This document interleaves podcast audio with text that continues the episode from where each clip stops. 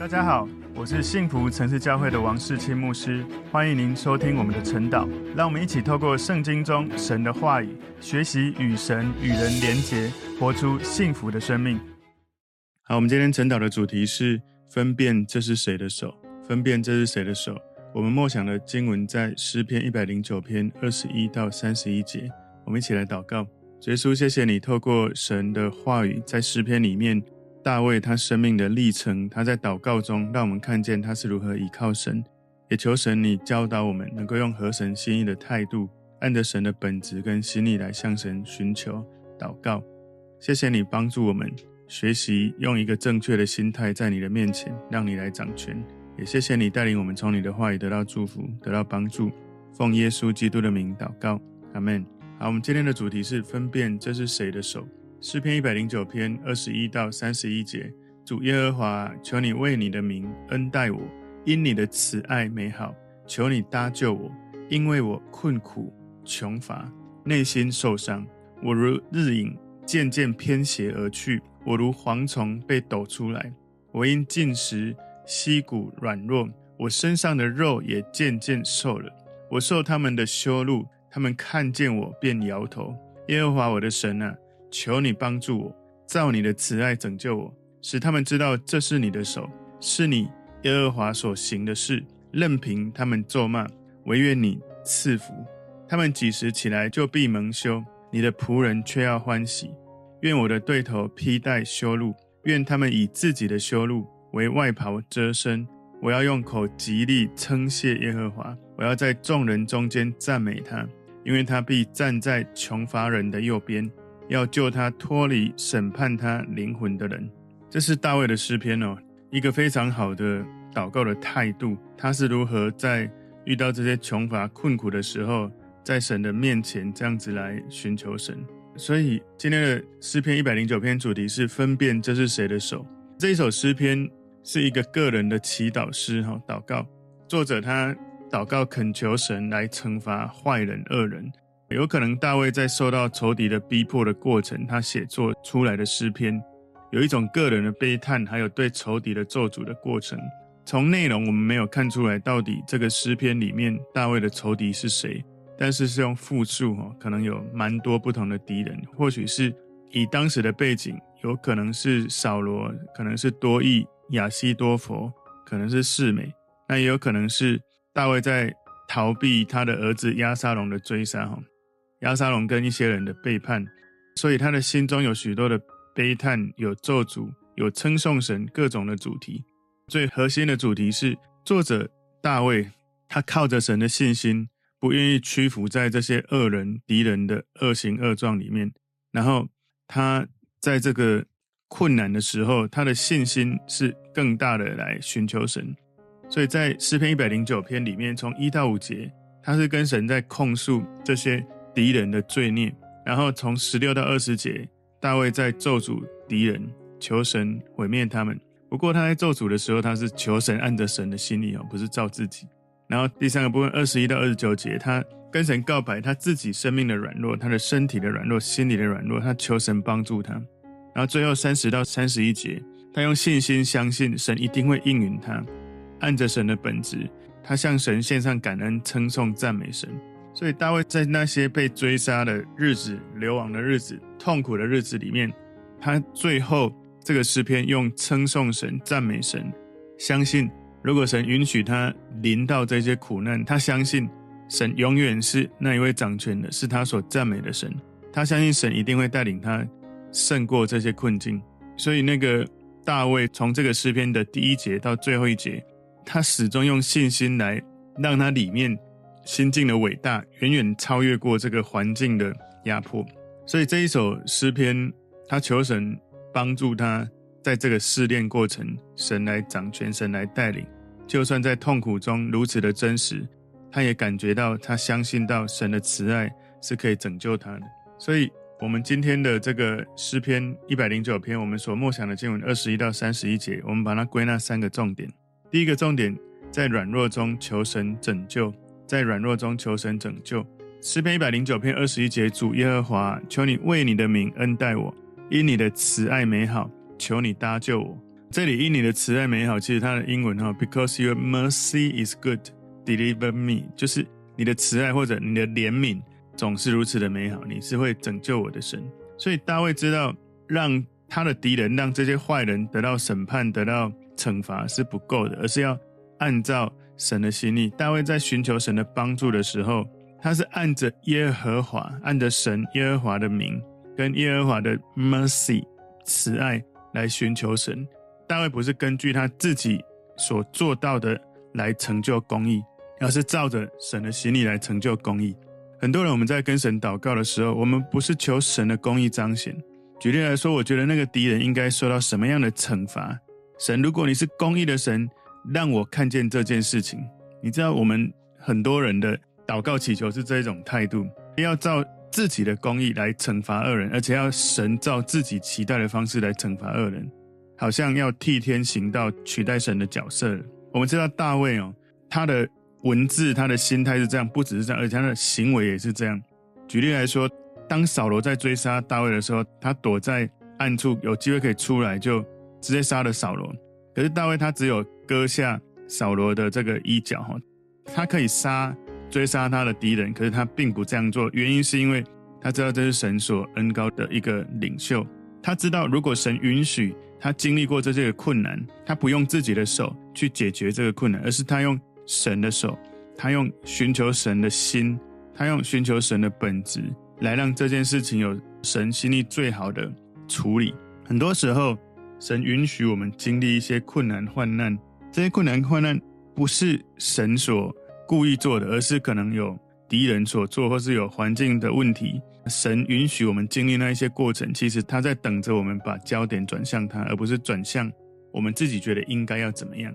所以你看。从这里，其实，在诗篇一百零九篇，我们刚刚前面有看到，从第一节到第二十节，他已经有向神控诉仇敌的罪孽啊，咒诅仇敌啊，求神毁灭他。可是更重要的哈，他焦点从敌人身上变成他自己的身上，然后变成神的身上。诗篇一百零九篇二十二节说：“因为我困苦穷乏，内心受伤。”大卫当时非常的穷困，表明他是在。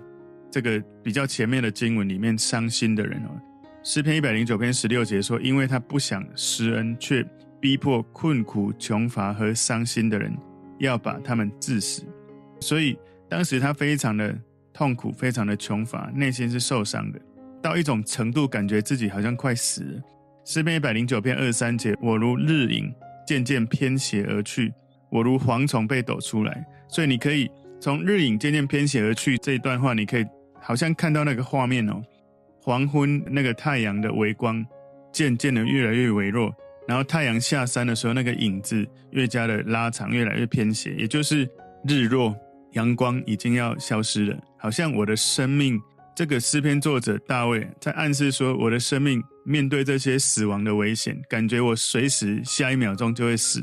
内心是不安的，觉得他可能没有依靠，无助无力感，他就好像。可怜的蝗虫，一个不被欢迎的昆虫，粘在人的衣服上，然后就被抖出来。他的心中感觉好像有一种屈辱，哈，是一个被人讨厌的一只虫，然后被赶出来。诗篇一百零九篇二十四节说：“我因禁食，膝骨软弱，我身上的肉也渐渐瘦了。”通常禁食是在哀悼、在痛苦的时候，在旧约里面宗教性的禁食，常常是跟神祷告祈求。求神来回应他，他灵里面如此的痛苦，在禁食祷告中，他们是把所有的身心灵专注在灵里面跟神的连结，让人净化，在神面前谦卑自己。所以大卫的痛苦不只是心里的苦，也是身体的苦。他觉得自己的生命不断的消逝，好像自己的肉体因为缺乏脂肪越来越虚弱，他的身体、心理的状态有可能因为敌人的追杀。包括可能营养不良，包括他可能迫切祷告、禁食祷告而造成的这种身体上的软弱，慢慢的消瘦。诗篇一百零九篇二十五节，我受他们的羞辱，他们看见我便摇头。所以人们看见大卫如此可怜的状态，羞辱鄙视他，这对大卫是一种煎熬。因为你可以想象那个画面，人们走过你身边，感觉又同情又嫌恶的这种摇头的感觉，你真的会无地自容，而且。大卫他是有神恩膏的领袖，是要成为整个国家的君王的一个人，是一个神使用、神祝福的一个人。所以今天这个主题分辨这是谁的手，我们第一个重点是在软弱中求神拯救，第二个重点以神心意寻求帮助，以神心意寻求帮助。诗篇一百零九篇二十六节：耶和华我的神啊，求你帮助我，照你的慈爱拯救我。所以大卫很直接的请求上帝来帮助他，而且他向上帝祈求的时候是按照神的本质、神的慈爱、神的怜悯，按神的旨意来寻求，不是照自己的心意。你知道他从一开始第一节，今天的这个诗篇一百零九篇，你如果去看从第一节哈，他就说：遭难者的苦恕我所赞美的神啊，求你不要闭口不言。所以。他一开口，第一句话，他就是很直截了当的寻求神，寻求神的帮助。这让我想到，哈，在新约有一个迦南的女人，她带着被鬼附的女儿，她是外邦人，然后她来到耶稣面前说：“主啊，大卫的子孙，可怜我，我的女儿被鬼附的甚苦。”其实耶稣没有回答她，然后耶稣的门徒也要打发这个外邦的妇人，然后耶稣。后来就回答这个妇人说：“我被差遣，不过是要到以色列家迷失的羊那里去。”那那个妇人就继续拜他说：“主啊，帮助我。”所以那个直接的寻求，直接的求神的帮助。耶和华我的神啊，求你帮助我，照你的慈爱拯救我。当我们在跟神寻求的时候，有时候最简单的祷告就是：“主啊，请你帮助我，帮助我在这个状况里面就直接讲什么。”有时候有的人祷告不讲清楚也。不是很迫切的寻求，这是大卫的祷告，给我们一个很重要的提醒。我们向神祈求祷告，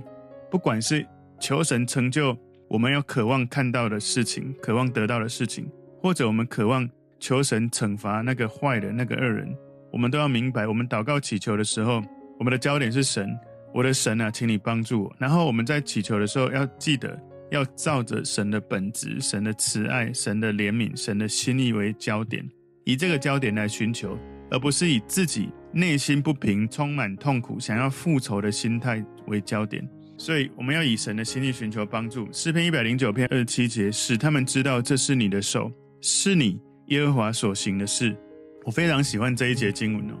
使他们知道这是你的手，是你耶和华所行的事。如果我们的恶人他受到了惩罚，如果是我的惩罚跟神的惩罚，那是差别非常的大的。我的惩罚有限，可是神的惩罚无限。对大卫来说，他的敌人还有那些看着大卫很穷苦的人，看着大卫如此的经历这些痛苦，可是到最后，上帝的出手，人们不管是敌人或是旁边的人都知道，神拯救他，神与他同在，他不是靠着自己的双手脱离困境。对大卫来说是非常非常重要，因为他非常的遵从神在他生命里面的掌权。他说：“是你耶和华所行的事，That you, Lord, have done it。现在完成式，主啊，是你，你已经完成了，你已经做成了，是你做成了这一切。所以大卫不只是为了他自己求神帮他脱离痛苦，而是他为了神的本质，为了神的荣耀，为了神的心意，他求神让这件事情发生。一个人如果他对神没有信心哦，他不断的靠自己的努力。”找自己的资源，靠着人，靠着他的资源，他没有依靠神，如果就得到帮助，就解决了问题。他的信心是在依靠自己的能力跟资源上面，越来越依靠自己，会依靠自己，会依靠人，或者依靠资源。一个没有相信神的人，当他做完了一切努力之后，不管是靠资源、靠人、靠自己，无法改变一切。然后当他说：“耶稣，我真的走投无路了，我请你帮助我。”他求神介入祈求的时候，神介入的时候，他知道这是神耶和华所做的事情。所以我自己在以前的信仰里面，我是传统信仰，就是我们家其实我是第一代基督徒。所以在我二十三岁以前，我曾经不只是求过民间信仰、佛道教的神，也求过超自然啊，一些心灵潜力啊，啊，我们比较知道叫做 New Age 新世纪的一种宗教，或者。其实我也找过算命，我也看过星座，我其实用过各种方式。可是当我发现哦，我以前不管怎么拜神啊，都只是一种自我安慰的感觉。直到我觉得好像很多神都拜了，没有拜耶稣。然后当我一寻求耶稣的时候，发现耶稣在我祷告几分钟当中，他的一出手，那个从灵里面到感觉到身体整个的感受是完全不一样的。我亲身体验，非常的知道这是神所做的，而不是我的心里自我安慰说无拜无波比。所以，我们能不能常常提醒自己，当我来寻求神的时候，我是在自我安慰，我是在用理性分析，还是我真的把自己交托在神的手中，让神的手来动工，不是我自己期待的事情发生。包括我们自己的健康、我们的工作，我们想要找一个车位。我刚信主的时候，我觉得最有趣的跟神之间的互动是这样：我摩托车要发动，当时我的摩托车发动是用脚踩哈。然后每次一踩，大概一下两下就会发动。然后我当时刚信主，大概几个月而已哈。然后我那时候在发动哦，大概踩了半小时，已经踩到脚都软了。我突然意识到，其实我现在有耶稣当我的神，我为什么一直在靠自己？然后很有趣哦，最特别是这样，我就说耶稣，请你帮助我，让我能够发动摩托车。只是讲这两句话，然后踩下去，摩托车就发动了。到底我们有神，能不能活得真的有神的状态，还是我们？可能也许身体的病痛，或者是一个关系的问题，或者是一个工作的问题，我们常常好像我在那边踩摩托车踩到脚都没力了，才开始想神，而那半小时真的是浪费时间。如果一开始就说神，请你帮助我，可能踩了五下三分钟，我可能觉得已经这样子不行，马上赶快找神，可能会更快，神的介入会更厉害。但是我们要记住一件事，有时候我们看起来是在祷告，可是我们在祷告的时候，并不是。把焦点放在神，而是把外表看起来在祷告，可是内心是在用自己的方式要让神成就。我常常听到有一些夫妻跟我说：“世英哥，你跟他讲了，他在祷告，其实在控告。我听他在祷告说：‘神，请你帮助他什么什么。’当他在说‘请神帮助我的时候’，我听到的都是控告我有哪些问题。所以其实那不是祷告，那是控告。所以有时候我们在祷告的时候，我们在。求神帮助的时候，我们的手还一直在那边掌权，而只是挂一个好像祷告给神做事的理由。所以那种内心的细微的动机很重要。我们期待神的动工，我们要能够看懂现在是自己的手还是神的手。有时候我们在掌控的时候，以为我们在交托给神，求神的圣灵提醒我们的心灵，我们真的要交给神就交给神，不是要神照我们自己的期待发生。你知道，当大卫被扫罗追杀，他可以杀扫罗而不杀，因为他不要用自己的手，而是要用神的手来让这件事情有最好的结束掌权。诗篇一百零九篇二十八节，任凭他们咒骂，惟愿你赐福；他们几时起来，就闭门羞。你的仆人却要欢喜。愿我的对头披戴羞辱，愿他们以自己的羞愧为外袍遮身。这是二十八到二十九节哈，这里面的经文。我们一开始看到任凭他们咒骂，好像要告诉神这件事情哦，不管他们怎么骂，最重要是你的祝福。好像说求神用祝福来胜过咒诅。其实我们要知道，大卫他在写这个诗篇的时候，他是在恳求神。当仇敌用最不好的方式来对待他的时候，我倚靠神你的方式，好像你最好的祝福降在我身上，让我的焦点在你的身上。虽然有那些攻击，可是那些攻击不能够临到我身上。好像在罗马书，保罗说，在罗马书八章三十一节说：“既是这样，还有什么说的呢？神若帮助我们，谁能抵挡我们呢？”所以，如果你知道神的祝福正在你的身上，那些坏人的咒骂或攻击是不会影响到你的。所以他说：“他们几时起来，就必蒙羞。”也就是他们什么时候用口头的攻击或辱骂，或者是。实际的攻击，我相信神的祝福远大过、远超过人的咒诅。而那些仇敌在咒骂的时候，仇敌在攻击的时候，他看到属神的人有神的恩高、神的祝福，会羞愧而离开。所以大卫很清楚，他的敌人的咒诅没有办法战胜神在大卫身上的祝福，所以大卫的心里就有一种鼓舞的心情。这里二十九节说：“愿他们以自己的羞愧为外袍遮身，好像他的敌人穿在外面的外套是一件羞辱的外套。”这也提醒我们一件事哦，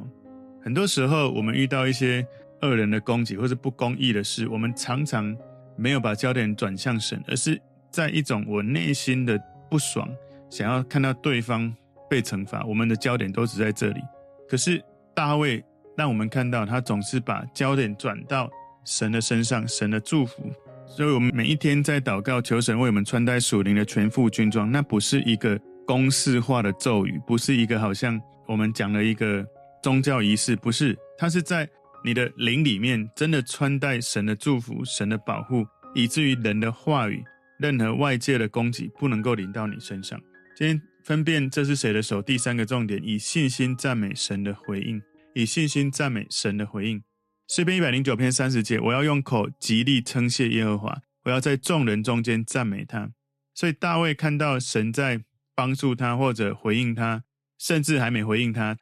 你知道，我刚刚有讲一个英文的描述，他说 “Let you, Lord, have done it。”他说：“哦，主啊，是你，你已经做成了你所行的。”我觉得好像大卫有一种感受或者启示，他知道，当他祷告祈求的时候，或许他有那种。敏锐的感觉，时间在神的手中，神已经让这些事情发生。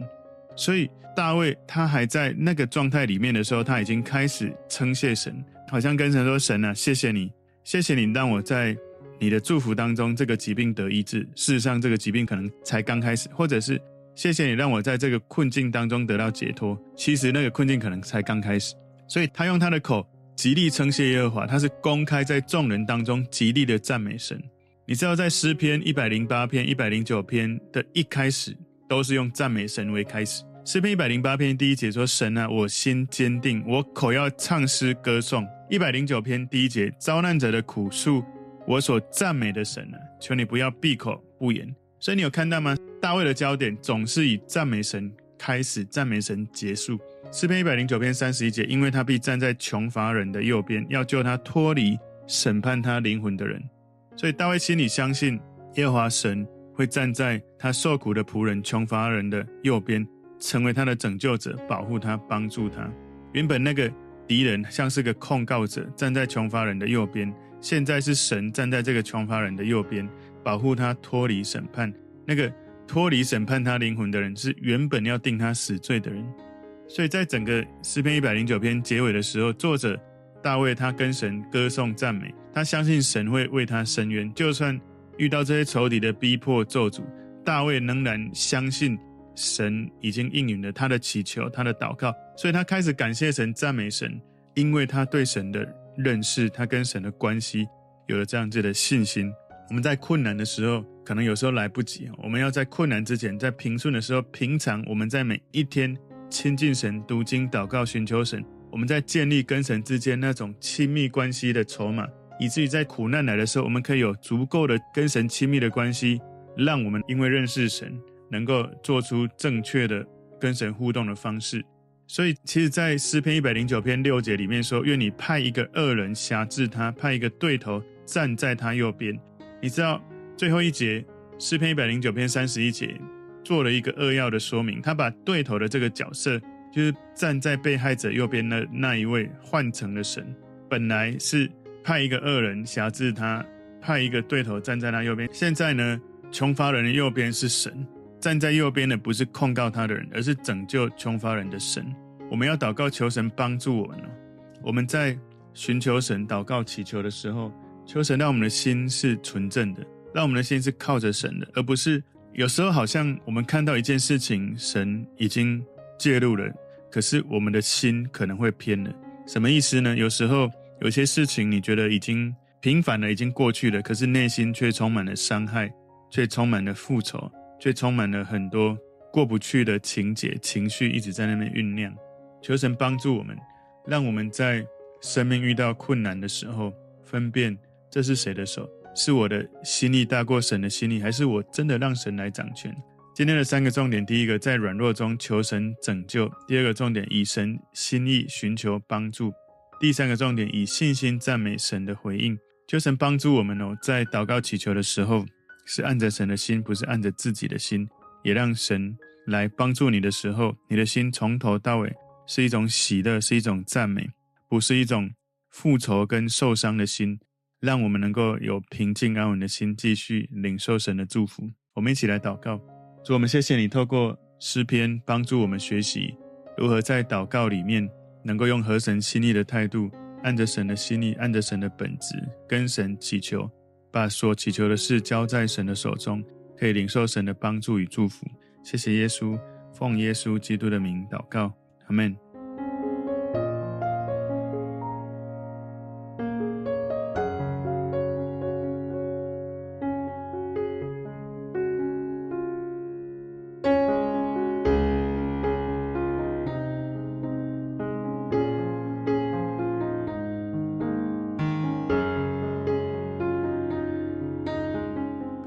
如果这个信息对您有帮助，请您在影片下方按赞、留言，并分享给您的朋友，分享在您的 IG、Facebook、Line 或者其他的社群媒体上面，来祝福您的朋友。当然，也别忘了订阅我们的频道和开启小铃铛，这样您就可以收到我们最新的影片通知哦。